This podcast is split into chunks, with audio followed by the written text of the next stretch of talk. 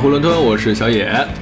我是老欧，我是张姐，我是小甜甜。过完年，怎么怎么过完年回来变成这个样子？过完，年，这是我们回上海之后录的第一期节目，就很庆幸我们大家都回来了。很庆幸，庆幸 差一点就回不来。因为那个我们在聊这个选题的时候，张姐不是说嘛，有很多朋友可能在春节过后就不选择回到大城市去打拼了。我个人其实就是有在回家的时候会时常有这种想法，我觉得小城市的生活就特别的安逸。嗯，我觉得每次回去，我爸我妈都要来试着诱惑我，然后就说小城市去一个地方到一个地方基本上不超过半小时的，然后一天可以干很多事，想放松就放松，想玩乐就玩乐，很 happy。对，所以我爸其实前两天也跟我说，他说让我关注一下我们家乡的那个政府招聘，回去当个公务员儿，然后什么车房啊这些都啊完全不需要，就是你在大城市去考虑的这些东西，你回到家之后都完全不需要再作为你这个生活当中的一些顾虑，就什么都安排好了，你只需要去按部就班的去按照那个轨迹去生活就好了。你们有没有那种担忧？也不是担忧吧，就是困扰。比如说，曾经在一起在大城市奋斗的同窗也好，朋友也好，一个个的都回到了他们自己的家乡。你们有吗？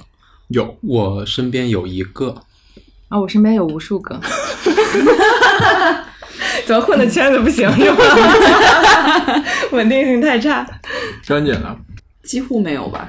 嗯，大多数还在大城市接着卷。对，那真的是跟一个圈子的那个生活状态是有关系的。你像当时我在北京的时候，我们都在一个小区住嘛，基本上就一群人，七六七个人，天天出来一块玩儿。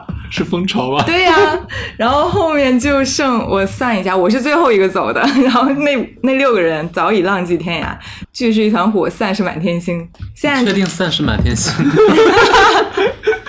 散是满天火星子。但是好处就是你在全国各地都有了朋友，你可以去旅行的时候找他们当地陪。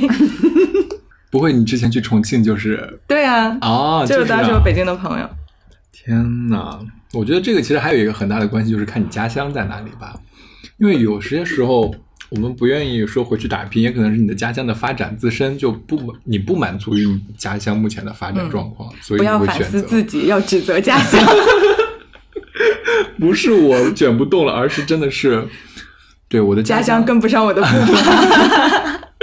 其实大城市有大城市的好，小城市也有小城市的好。但是你反过来说的话，小城市你有很多东西，你一些很多关系，如果你本身不是家里不是很擅长这些的话，其实回去也没有很轻松啊。就跟整个行业有关吧，你嗯在做什么，在家乡有没有对位的可以发展你能力的？嗯，那我就在这里问一个问题：目前啊，我们在座的除了我之外的三位，不选择回家乡打拼的原因是什么？我们这一代就是九零后，比较 喜欢往外跑靠前的那一代，其实很少留在家。但凡你就是读了大学，而且是在外地读的大学，其实很难回去。嗯，基本上毕业之后都是出来的，但是越往后，就比如说九八九九再往后，反而回家的我感觉会比较多。你没有发现吗？就我弟去年不是高考嘛，然后还有我朋友的一个弟弟跟我弟同岁，他们都在面临着报考志愿、报考大学，然后纷纷不喜欢，就完全不考虑外地的学校，他们上大学都懒得出来。所以当时我也跟推安聊过这个事儿嘛，也可能是一个时代一个时代，大家的心理状态也在产生变化。是所以我们那个时候其实就没得选，我感觉。首先，我们学的本来那个专业，在我们那儿基本上是 面临着找不着工作的。嗯当然，但但但是我们那会儿，比如说回去考那个什么教师编呀，什么一些公务事业单位，嗯门槛还是比较低的，现在会更高。所以说，有一有一部分人肯定是回去了，找了一个相对比较安稳的体制内的工作，嗯，然后他但凡出去，其实很难回去了。但是你过年的时候不是还挺有所动摇吗？讲讲你的心路历程。就是那种叫嚣的很厉害，然后永远没有实际行动，就是我。他他过年的时候还给我发消息说他想辞职，想回老家。然对后，是的，对，我是想到你想回老家才有了这期的想法。嗯，其实因为我是一毕业之后就直接去了北京，然后在北京待了五六年，又来了上海，然后我前就应应该是去年还是前年回去的时候，跟一个老家的朋友在聊，得出来一个结论，就是在外边待的久了，然后回去之后就感觉格格不入，但是大城市呢又留不下来，就相当于是没有容身之地，在外边留不下来，回家呢又觉得各种不适应，回不去的故乡。嗯到不了的远方。那你其实当时跟我讲的是，你你元旦的时候回去，然后不管是打车也好，然后跟邻居的一些交流也好，就感受到了真正的小城市里面他们人真的他们生活的丰富，没有那么多就是工作的占比。他们是生活着，我们是活着。打工人没有生活吗？是的，你知道，就在我回家之前啊，我在回去的高铁上的时候，我脑子里因为各种各样的事情都在不停的就是倒腾倒腾，一直在想很多事。但是当我下了高铁，坐上我爸车的那一刻，我们在车上也不说话，我感觉我的大脑就宕机了，就一整个放空。然后我就特别享受那种什么事儿都不用想，你只需要就是坐在这个车上，然后静静的跟你爸爸两个人你们往家开这段路的时候，我觉得好幸福啊！就瞬间没有那么多的负担和束缚了。我反而是经历了那个时刻，然后我会觉得我的大脑不需要转的时候，我好像没有在活着，所以这就是你没有回去的理由，是吗？差不多。我觉得我们四个人当中最不可能回去的就是张姐。嗯，我想要回到我应该的故乡 yeah, New yeah. York。哎呦，刚刚其实特一安跟老吴都提到了关于这个小城市的温暖。嗯，这个温暖，我觉得大城市不是没有，只是太难了。就是你像这种邻里的关系，特一安回到家之后，有那么多，哪怕是新认识的邻居，都能够很快的大家相处到一起，成为朋友，还一起吃饭，邀请他到家里做客。大城市也可以，但是很难，因为大家都很忙。我觉得跟整个大城市它运转的一个秩序啊，什么都有关系。它会把人去分化，嗯然后你像我们每个人，可能你的交交际圈也相对的比较独立，对，所以你会一对一或者一对三的那种，没有小城市像一家子或者你的交际圈基本上都是全都是熟人是的。那种状态。刚刚特阳说到大城市也留不下，不只是你。当时白居易在去长安的时候也，别人跟他说。居长安大不易，这就是居大不易。其大非偶呀。所以说，其实不管是现在还是说以前，大家都会有这种面临这种相同的一个问题。嗯，而且特别是在现在这个时间段吧，其实很多人都在遭遇被裹挟着去进行一些被迫的选择，比如说现在的裁员啊，这些风流还是蛮大的嘛。我觉得另外一个可能会让我们去想到关于这件事情的，就是关于要不要回自己的家乡那个小城市去打拼的，不算打拼吧，就是生活的一个很重要的原因，就是你的家人都在那儿。就很多家人的牵挂也会让人们选择放弃在大城市里打拼，回到那个属于自己的故乡。那其实这个问题刨根到底就是你愿你想要选择一个什么样的生活。嗯，或者我们对于别人的生活或者另外一种生活，其实有一种想当然的偏见。嗯，就我们可能会觉得小城市怎么怎么样，呃，然后大城市怎么怎么样，其实各有各的烦恼，就看我们的取舍。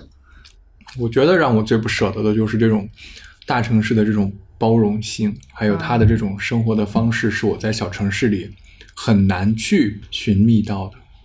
其实不一定要回到家乡啊，你也可以回到任何一个地方。鹤岗 四万块钱买一套房子，然后在那里开启自己的崭新生活吧。或者比如说去有风的地方。哎，这是一个什么电视剧还是电影？刘亦菲呃，今年年初新演的。哦，我之前是不是有跟你你说过，就是他拍的第一部现代的这种电视剧，就是你刚刚说的那个嗯去有风的地有风的地方。因为它里边有一个情节是那个刘亦菲在她大堂里面有一个巨大的钟表，那个钟表就走不准了，然后有一个师傅在修它，然后他就有一个这样的对话，那个师傅就说，因为时间就是用的久了，走不准了。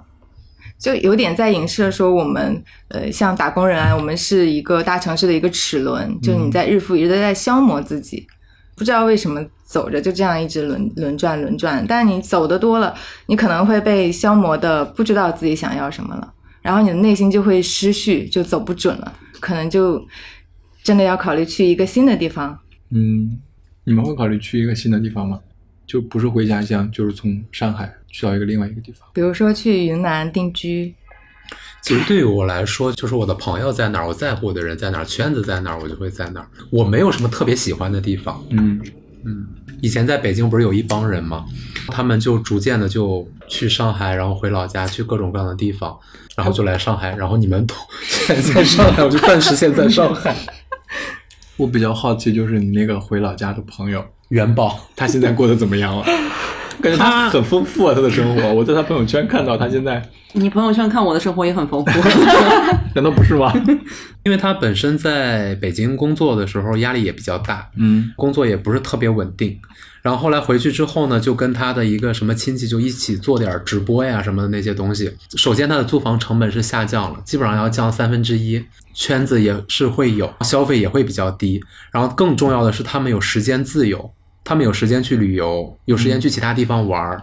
但是我们来讲的话，你的经济能力可以支撑你去某一个城市待一段时间，但是你没有这个时间去消耗。嗯，今天我一个老家的朋友还在跟我分享，他在听一个音乐会，就是动漫主题的，像《千与千寻》呀什么的那种音乐会，在一直在激动的给我拍小视频，就就是他会很很享受这种小城市里面的这种生活的。你说的该不会是？宫崎骏去新疆办的音乐会吧？你竟然知道？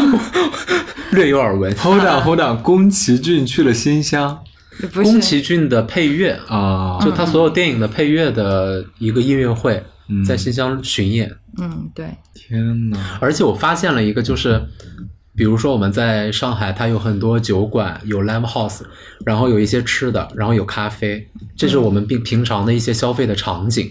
那回到小城市之后，这些东西依然有，只不过风格不一样，但是也都有。幸运咖。烂咖啡。我那天我们就是我们元旦不是一起回了那个新就疆就，新疆的小咖啡馆还挺多的，就是新疆的瑞幸。哦哦，本地瑞幸。可以这么理解哈。我回去那个青岛之后，即墨我发现即墨也有幸运咖，对，它好像是和蜜雪冰城是一个公司的，就是以农村包围城市。打基层就是走走基层嘛，对。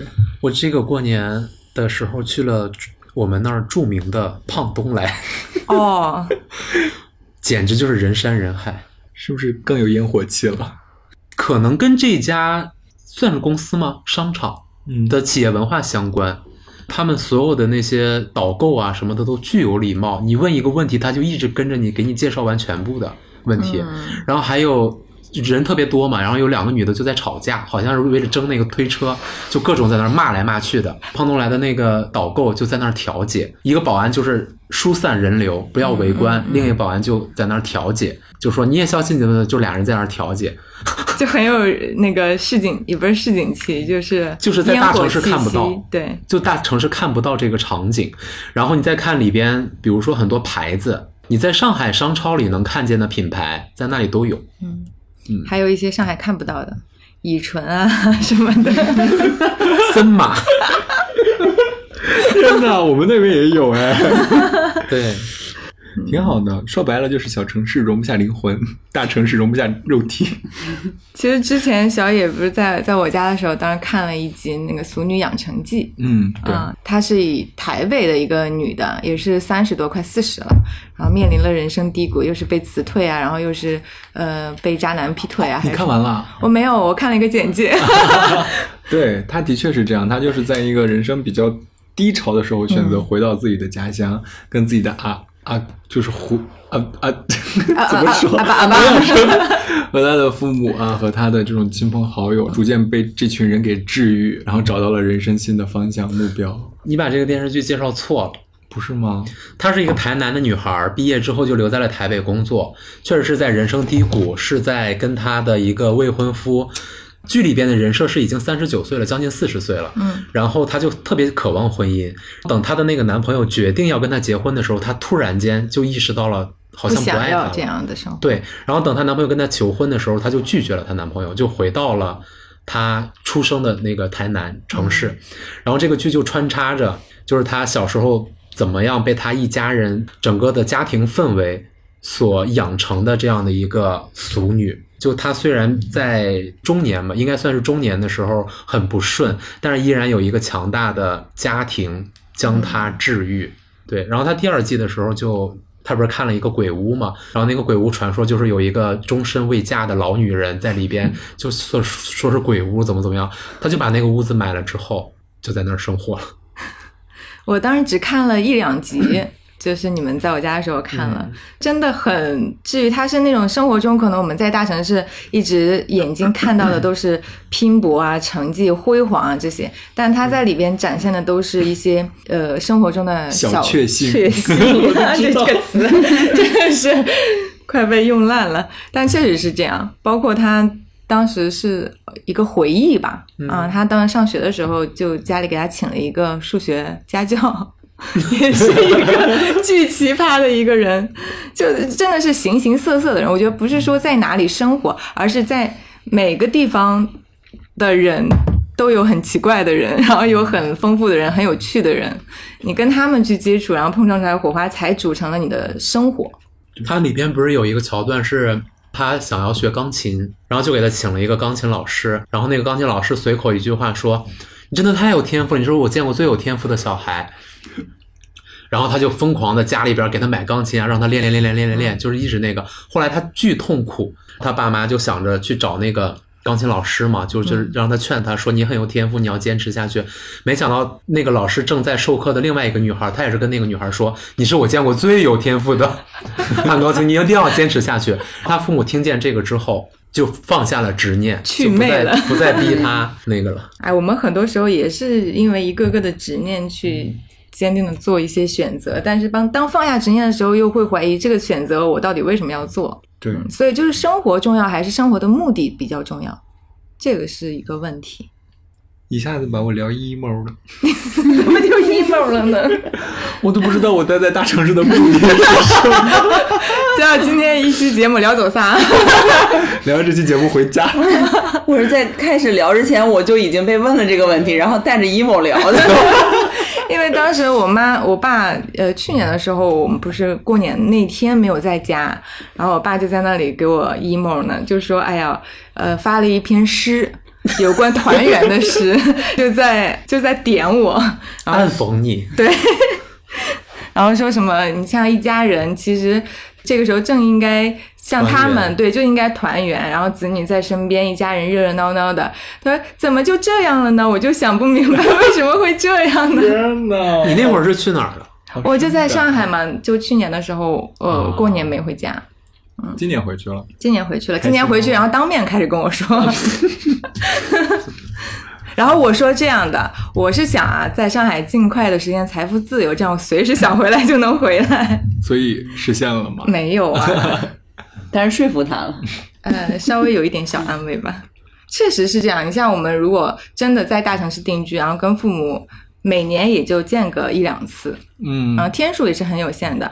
那长期算下来，我们跟他见面的次数都是很有限的。其实想想就不敢细想这个问题。我每次想到我都觉得，对，的确是因为，因为我就哪怕目前没有在上海定居，我还是在上海念书，我。每年跟我的家里人见面的次数都屈指可数，也就是过年嘛，过年回去。今年因为特殊情况，还在家里多待了十多天，不然的话，可能也就是过年那六天、七天在家里，然后暑假的时候有个六七天在家里，然后再就就一直就是靠手机联系。那我每次走的时候，我妹妹都特别难过，她今年不是特别小，五岁不到，四岁多。我每次回家就疯狂的带他出去玩，带他去吃他最喜欢吃的 KFC。他说，他那天吃 K K F C 的时候，就我特意我就没有在玩手机，我就在陪他吃，然后跟他聊天。他说，也只有哥哥回来的时候能带我来吃肯德基，你不在家都没有人带我来吃。那我说，那我说，那我们就这段时间多来吃几次。他那么小的年纪能说出这么高难度的话吗？你不要小瞧他，他现在什么都会说。也只有哥哥在家的时候会带我来吃肯德基，是的，台词吗？没有没有，他真的是这么说的，说也就哥哥在家的时候才会带我来吃肯德基。平时就是你没说你爸妈没带你来过吗？我没有啊，我说那我们就多吃几次，好温情啊，听着都不像真的。然后我给你看，我真的是我过年回家就大概十几天左右吧，隔三差五就带他去吃他想吃的 KFC，然后每次都要消耗我大概五十到六十块钱，而且那个肯德基外面有一辆摇摇车，他摆了四个摇摇车，他说他每个都要玩，我每次路过那摇摇车都要痛十八元，也就是说我每次带他去吃一次 KFC 都要就是花掉大概六十到七十吧，偶尔还会带他去开那种二十块钱一次的小车。给他买那种什么什么糖人儿啊什么的，嗯也是一笔不小的开销了。每次，天呐，现在的摇摇车都这么贵了。嗯，之前还是投币一块两块的。呃，摇摇车是两块，那个车是它就是可以踩油门驾驶的那种，哦十、分钟二十块钱。啊，我想说，哎呀，我不在家，估计也没有人带他来玩吧？那我就是带他去多玩几次。我前段时间还不是还跟小野说嘛，就是珍惜你现在读书的时间，你起码还有时间能够陪伴家人。等你真的毕业工作之后，就真的是基本上啊就是一年一次，一次待七天。或者三年一次，一次待四天。江姐的比如你是吧？对，你不过年不回家，家里人没有意见吗？没意见，从来没有像老欧的爸爸那样写一首诗讽刺过 不。需要，只要我能过得了这个年就行。再一个就是我今年回家，不是因为新冠嘛，嗯然后姥爷生病还蛮严重的，然后家里就感觉人挺多的，但是总是人手不够。就是你知道，大家都去轮流着照顾姥爷的时候，你就会发现，就是真正需要大家去陪伴的时候，反而大家都在忙于自己的工作。然后那段时间，我就是每天都住在姥姥家嘛，我就特别担心说，哎，我走了之后怎么办？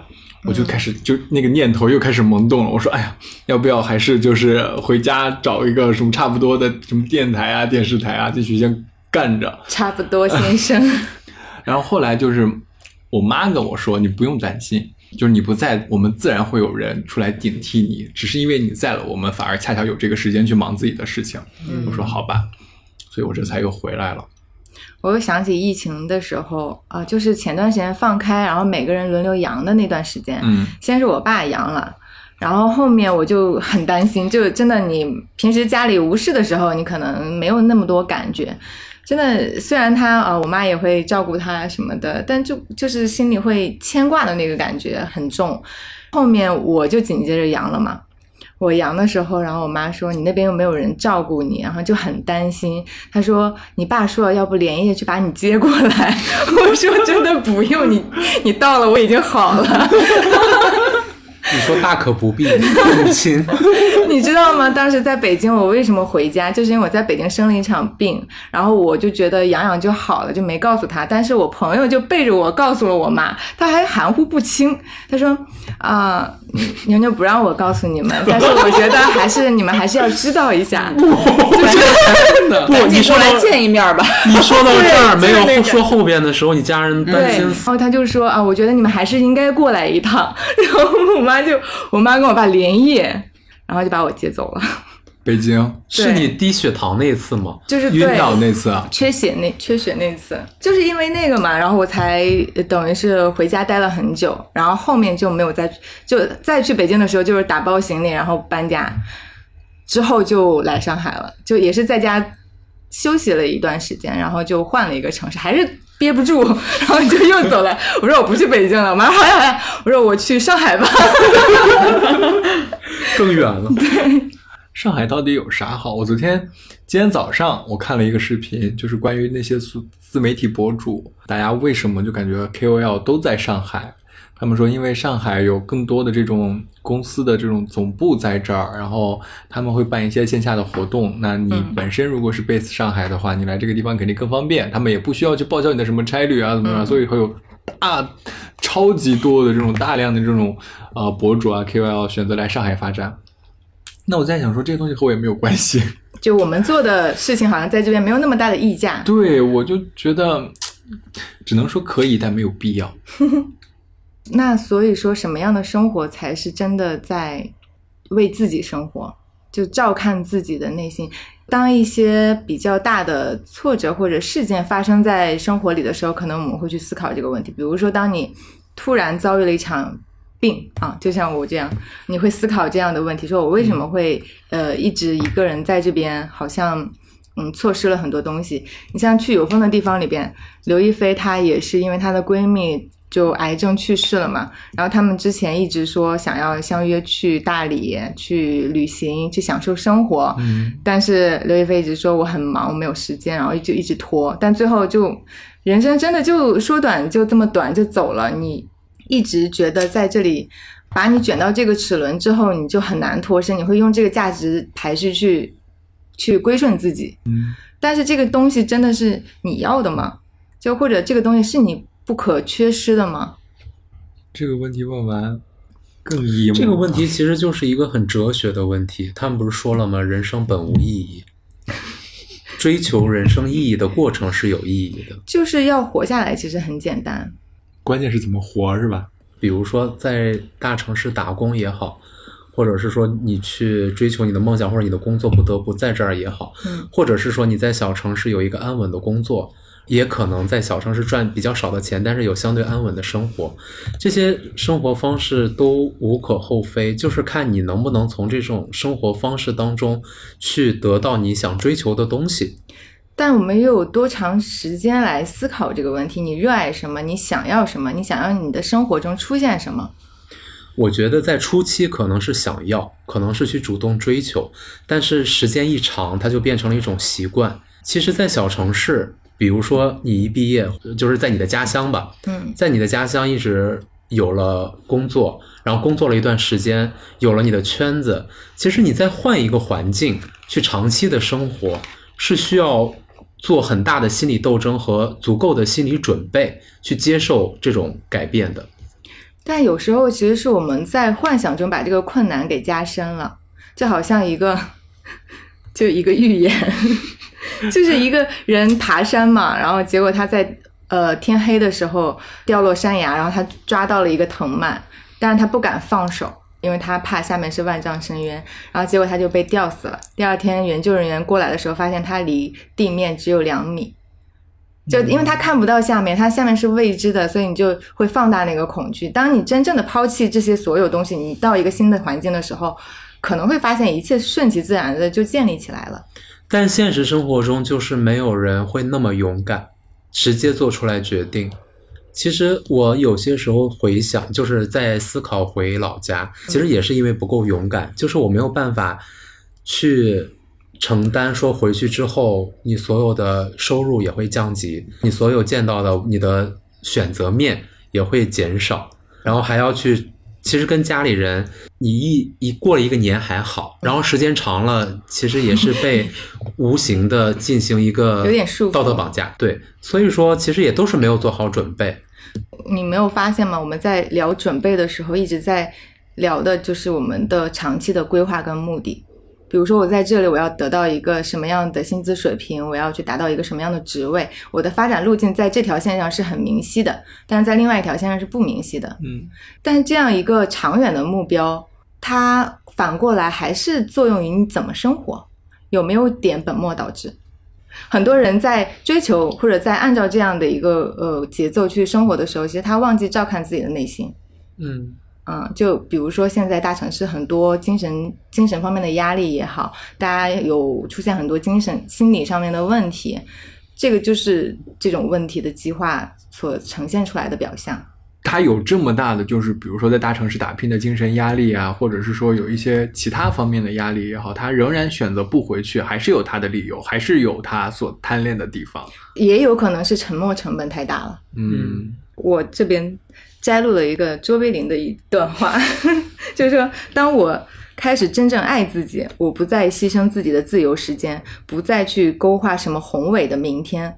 今天我只做有趣和快乐的事，做自己热爱、让心欢喜的事，用我的方式，以我的韵律。其实这个讲的就很像那个《俗女养成记》里面他的一个选择嘛。其实我会觉得这是，嗯，社会走到这一步，会有一个基础的风险厌恶的情绪。对，很多人更倾向于在看不到未来方向的时候选择及时满足，但是确实有一大部分人，不是大部分，有很大一部分人，他们是，他们人生的意义不是为了生活本身。对，比如说很多的艺术家，或者很多的金融家，他拥有的一切不是说现在每天的生活的快乐，或者是满足，或者是丰盛去带给他的意义，这些意义可能对他来讲没有意义。你说的那个金融家是资本家吧？差不多。所以这个我就觉得就是两两种生活态度，一种他可能就是要基于这种庞大的社会体系，然后才能彰显他自己的价值，他从中能够得到满足。那还有一种，其实就是《俗女养成记》里面的女主角，她里面有一句话说他是这么宝贝自己，他想尽办法让自己开心。这也印证他为什么会选择回去。就像我的老板说，你要走出自己的舒适区，多去做一些你自己本不擅长的事情，不然你无法进步。我内心说：去你妈逼的，老 老子只想在安稳区多赚点钱，我并不想上进。我一把岁数了，一把岁数了，所以他就是那个资本家，对吧？他是 PUA 别人。他需要给你打鸡血，我想说你怎么不进步进步你？搞笑！把这期节目发给他。听起来听起来，特一安最近在工作方面又有了一些新的困扰和烦恼，不如下一期来展开说说吧。很多怨气，感受到了，我现在都感觉整个人被怨气浸淫着，每天唯一有的时间都用来骂了，天天骂。所以说。其实不管是大城市还是小城市，你的选择本身没有对错，只是你去选择一种你喜欢的、向往的生活方式罢了。嗯，就是没有哪条路是对的，就是能把这个路走成正确的路，就是你的能耐。那也很不容易了。我觉得能把这个路走下去就是正确的，也不一定。有的时候你可能是就是基于一个执念在走，走完之后你发现失去了所有。还有一种说法，我感觉就是。比如说你在外边工作，可能需要用十年去实现一个财富积累，但是在老家的话，可能需要用二十年去实现一个财富积累。那不能这么说，在老家的话，你很多的支出你就省掉了，对，成本你就省掉。你像在大城市看起来你的收入很多，但我们就是过路财神。你你收入刚拿到，你可能一大批就要。呃，拿出去付房租啊，付呃打车费啊什么的。其实真正说存到手里的钱很有限的。那这么一对比的话，你反而可能在小城市真的也能够存到相同数量的钱，不是那么难的。你知道我前两天在 B 站上看了一个视频，是一对来自山西的夫妇。我记得我有跟特一安说过，他们在北京打拼。然后我看的第一期视频呢，就是讲他们在北京打拼的生活有多么的辛苦。他们一个月的呃房租就是三千块钱，然后他们两个呃那个女主人吧，一个月也就能赚个呃三千出头，不到三千五左右。她的房，她的所有的收入都用来付这个房租了。至于她的老公每个月赚多少钱，我们不清楚。他们生活的非常的拮据，每天就是呃吃的。很清淡，馒头、咸菜啊、面条啊这种，然后但是他们已经在北京待了二十多年了，生活的在别人看来就是不能说不堪吧，就是很拮据。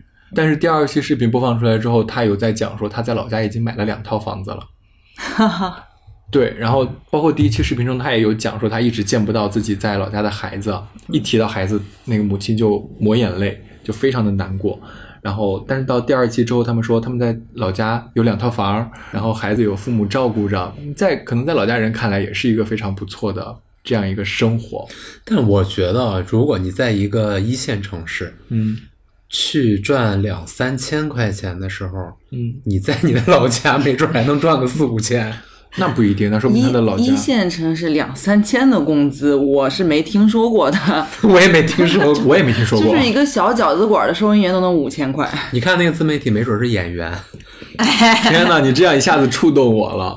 但是他其实第二个第二期视频说的很真实，就是他就在想说，我们夫妻两个人在外打拼，其实说白了就是为了给家里的孩子提供更好更。丰盈的这种生活，在我们看来，在别人看来苦，但是我们两个不觉得，我们的内心得到了极大的满足。我让我的孩子过得更好了，所以我甘愿去忍受这种当下生活的这种所谓的苦，但在我们看来其实不算。哎，你有没有发现，我们每个人就在其实有的时候会在的需求，在合理化自己的选择，对，这样的合理化才能让他坚持下去。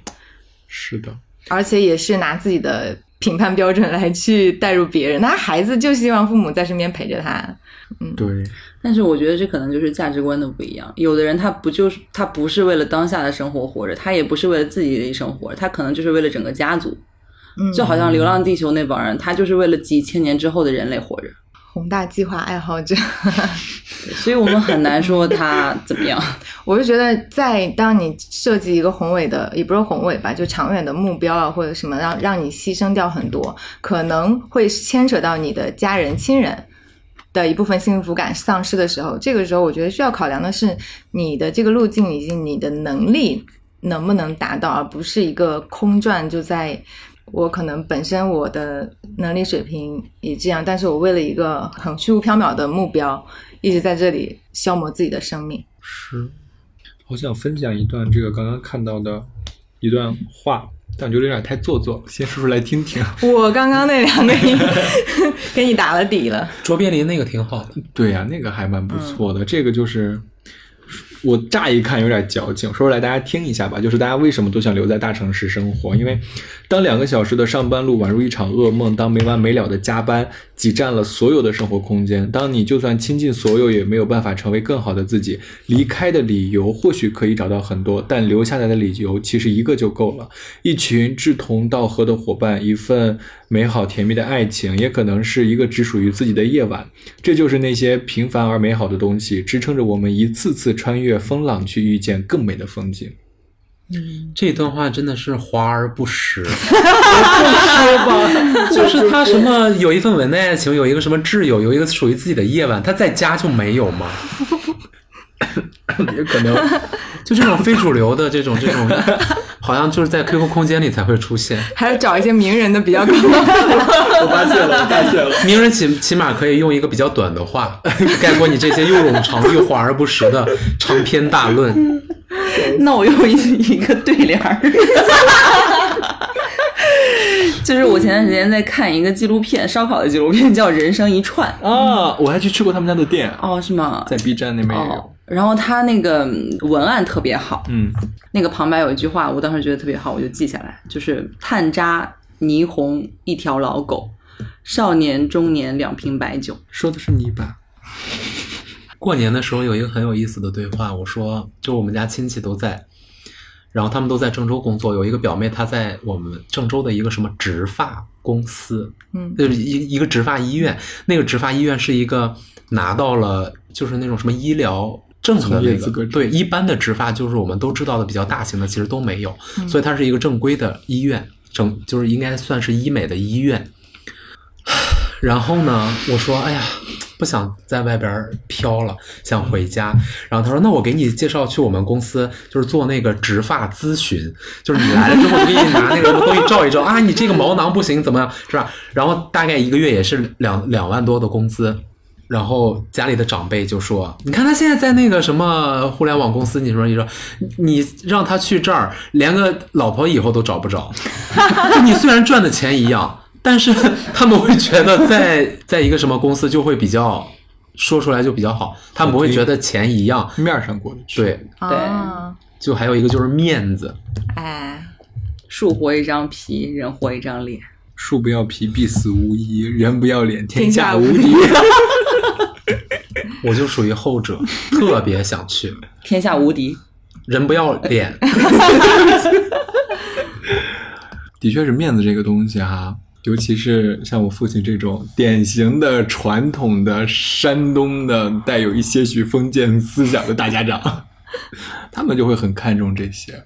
他现在一直还寄希望于我能去什么外交部啊，去什么宣传部啊，当一个发言人什么的。我说 Come on, 口条！是用到这儿了。我说这就是你当初送我学播音主持的初衷是吗？你们那儿有什么对外发言部呀？不是我们那儿，就是他的意思是进京。进京，you know 啊，至今我都还维系着他对我的幻想，都没有戳破那层玻璃，不是玻璃。纸父亲，你醒醒！哎呦，妈已经走十年了。我觉得那总结一下吧。差不多了。嗯，就其实不管说选择什么样的生活方式啊，主要是我们能够去看一看自己线下已经拥有的东西，去提升自己内心的满足感。就这个满足感，其实真的就是转念，你换一个角度就会很匮乏，你换一个角度就会觉得哦，我原来已经拥有了很多。不管怎么生活吧，去找到发现发现美的眼睛。怎么到了后面就 你总结的是个啥？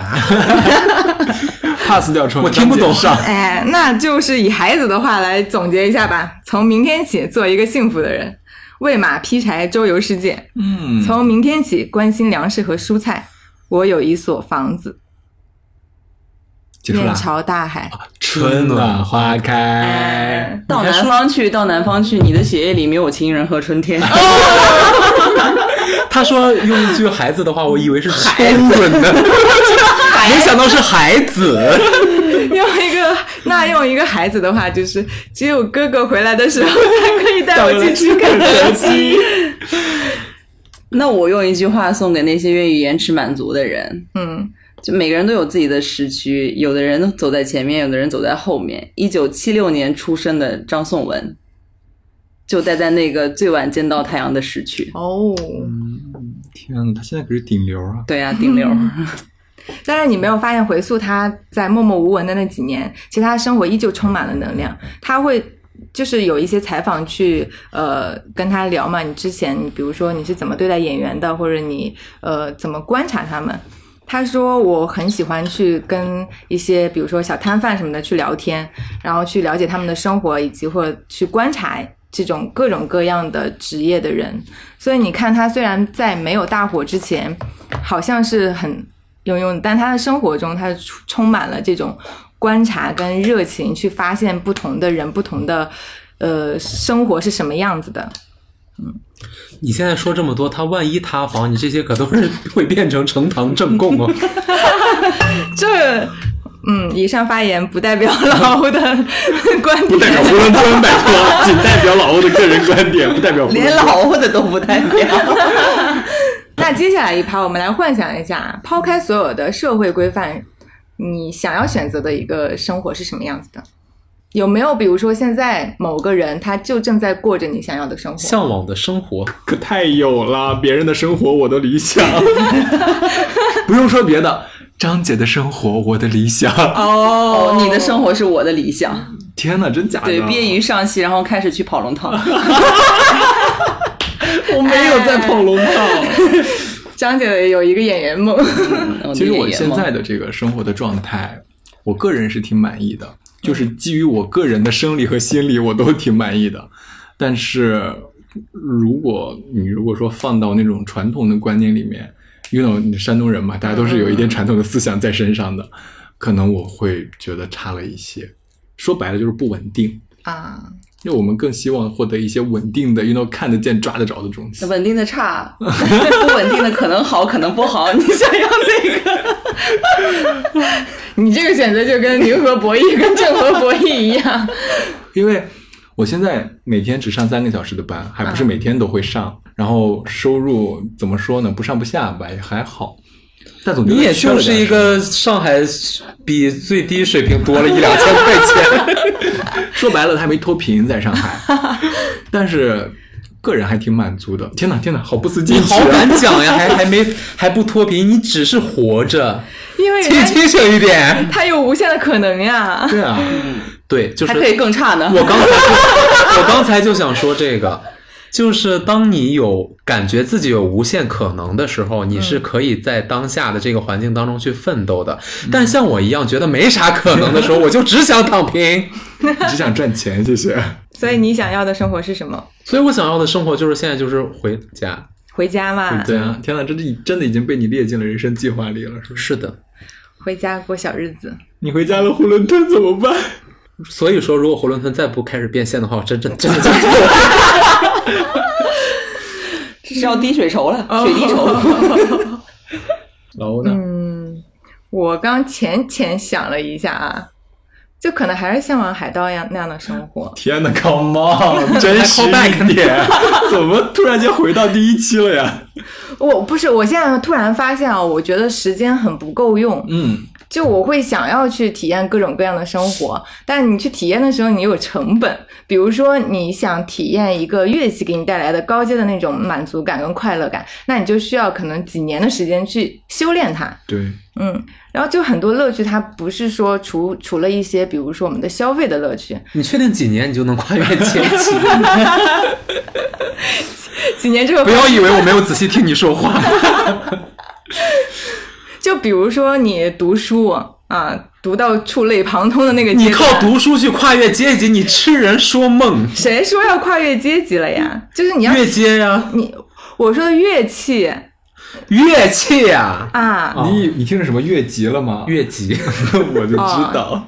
就是你读书你也可以得到乐趣啊。但是我觉得现在很多纷纷扰扰的，就是社会的节奏啊，让我觉得我没有时间静下心来去做这些事情。就所以我很想要有一个呃时间拉长的这样。但是你前几期明明在聊给你时间的时候，你在睡，在睡觉。什么都不做是完美的一天。对，就我我之前我在回听我们节目的时候，老欧就经常会说，他觉得他的时间现在都是按周。嗯，按月去计算的，甚至都没有天了这个概念了，就过得很快嘛。嗯，还有一种理想生活就是那个孙燕姿的那个歌。我有一所大房子，有很大很落地窗户，阳光洒在地板上，也温暖了我的被子。一个房间有很多的吉他，一个房间有很漂亮的衣服。小狗在屋里面奔跑，哎，真的还挺好的。他那个房子至少是个大平层，至少还朝一。你看张姐家的这个厅应该有个七十几米吧，应该。丘比都奔跑不了，委屈你了。所以那得是一个大平层，而且是一个大横厅。就像我昨天看的那个，在黄浦江那个大横厅，人都能奔跑。柳哥吗？那个房子一点六亿，柳哥带你看的吧？嗯。张姐呢？不知道。不知道，这我竟然从张姐的口中听到了不知道。对于一个未来五年计划都落实在笔头上的人，竟然不知道。就是我发现我想要的太多了。嗯嗯，贪，七宗罪，忏悔，忏悔是吧？所以我当时你们说我不贪的时候，我坚定的说我贪。嗯，那是还没有发现你这一面。没想到啊，在这儿等着呢。好了，那最后呢，我们希望大家都能够始终。去坚定不移的拥护自己当下的选择，然后幻想未来美好且光明的生活。这不就是生活在别处吗？那以上就是今天的囫囵吞的所有内容了，我们下期再见，拜拜，拜拜。听到了海的呼吸，是你温柔的蓝色潮汐，告诉我没有关系，就算真的这个世界把我抛少快乐，伤心我。